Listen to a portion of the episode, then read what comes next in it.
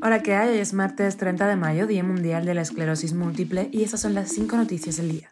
Esto es Cuba a Diario, el podcast de Diario de Cuba con las últimas noticias para los que se van conectando.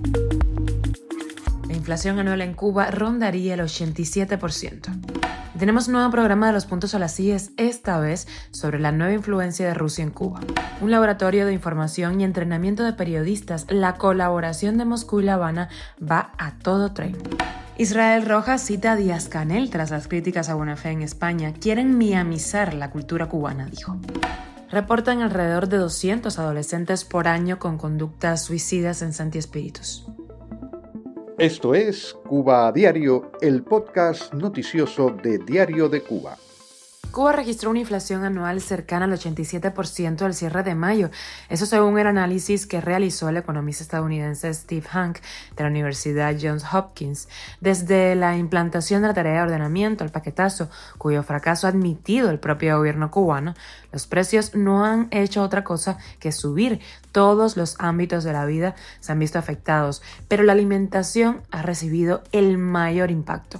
Las consecuencias de la inflación en Cuba siguen manifestándose en la falta de dinero en efectivo en bancos y las colas para comprar productos básicos, como por ejemplo el arroz. La semana pasada, Hank colocó a Cuba junto con Venezuela y Argentina entre los países de América Latina más miserables del mundo. Cuba a diario. Y ya lanzamos un nuevo episodio de Los Puntos a las IES. Lo puedes encontrar en la página de Diario de Cuba y también en nuestro canal de YouTube de STV. Esta vez hablamos sobre la nueva influencia de Rusia en Cuba.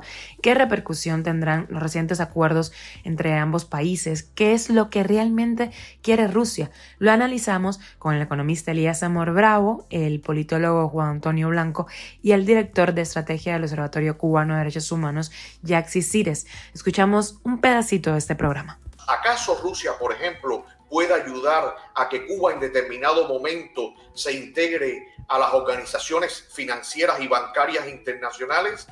Yo lo dudo. Por lo menos en las actuales condiciones de país sancionado que Rusia está. Creo que todo esto es una mancha de calamar, una tinta de calamar que nos están echando desde Cuba para que no abordemos el verdadero problema que es que la economía cubana está en el límite y que en cualquier momento se puede producir ese estallido social que cambie de sistema político y las instituciones como están en este momento. Al que tiene que abrirse Cuba es al pueblo cubano y al que tiene que darle espacio y libertades de operar en la economía es al pueblo cubano antes de estar pensando en buscarse otros mesías internacionales y depender de ellos.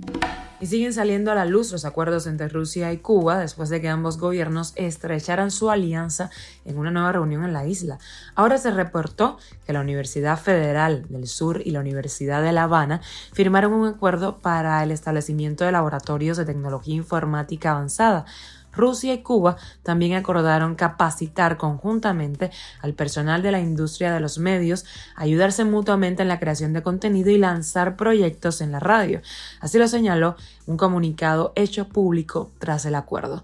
Al parecer, los televidentes cubanos van a poder disfrutar de contenido ruso en sus canales de televisión y radio. Desde el año 2020, en la parrilla televisiva cubana existe un canal que reproduce Russia Today, una de las cadenas del gobierno ruso para difundir su propaganda, sobre todo en América Latina. De hecho, el discurso de la operación militar en vez de invasión a Ucrania es el que ha defendido el gobierno de La Habana en todo momento.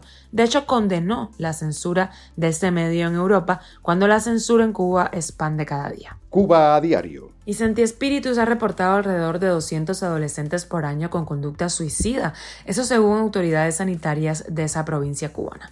Por esta causa, ingresan cada año en el servicio de psiquiatría e infanto-juvenil, allí en Santi Espíritus, alrededor de unos 200 pacientes, principalmente entre 13 y 14 años de edad.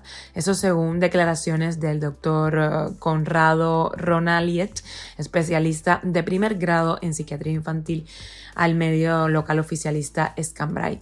A principios de este año también se conoció que el número de personas afectadas por la depresión había aumentado en los dos últimos años en la isla de la juventud debido a la situación socioeconómica y sanitaria. Aunque el gobierno cubano no suele difundir las estadísticas sobre los índices de suicidio en el país, en el año 2021 trascendió que el suicidio era la décima causa de muerte en Cuba y la tercera entre los menores de 18 años.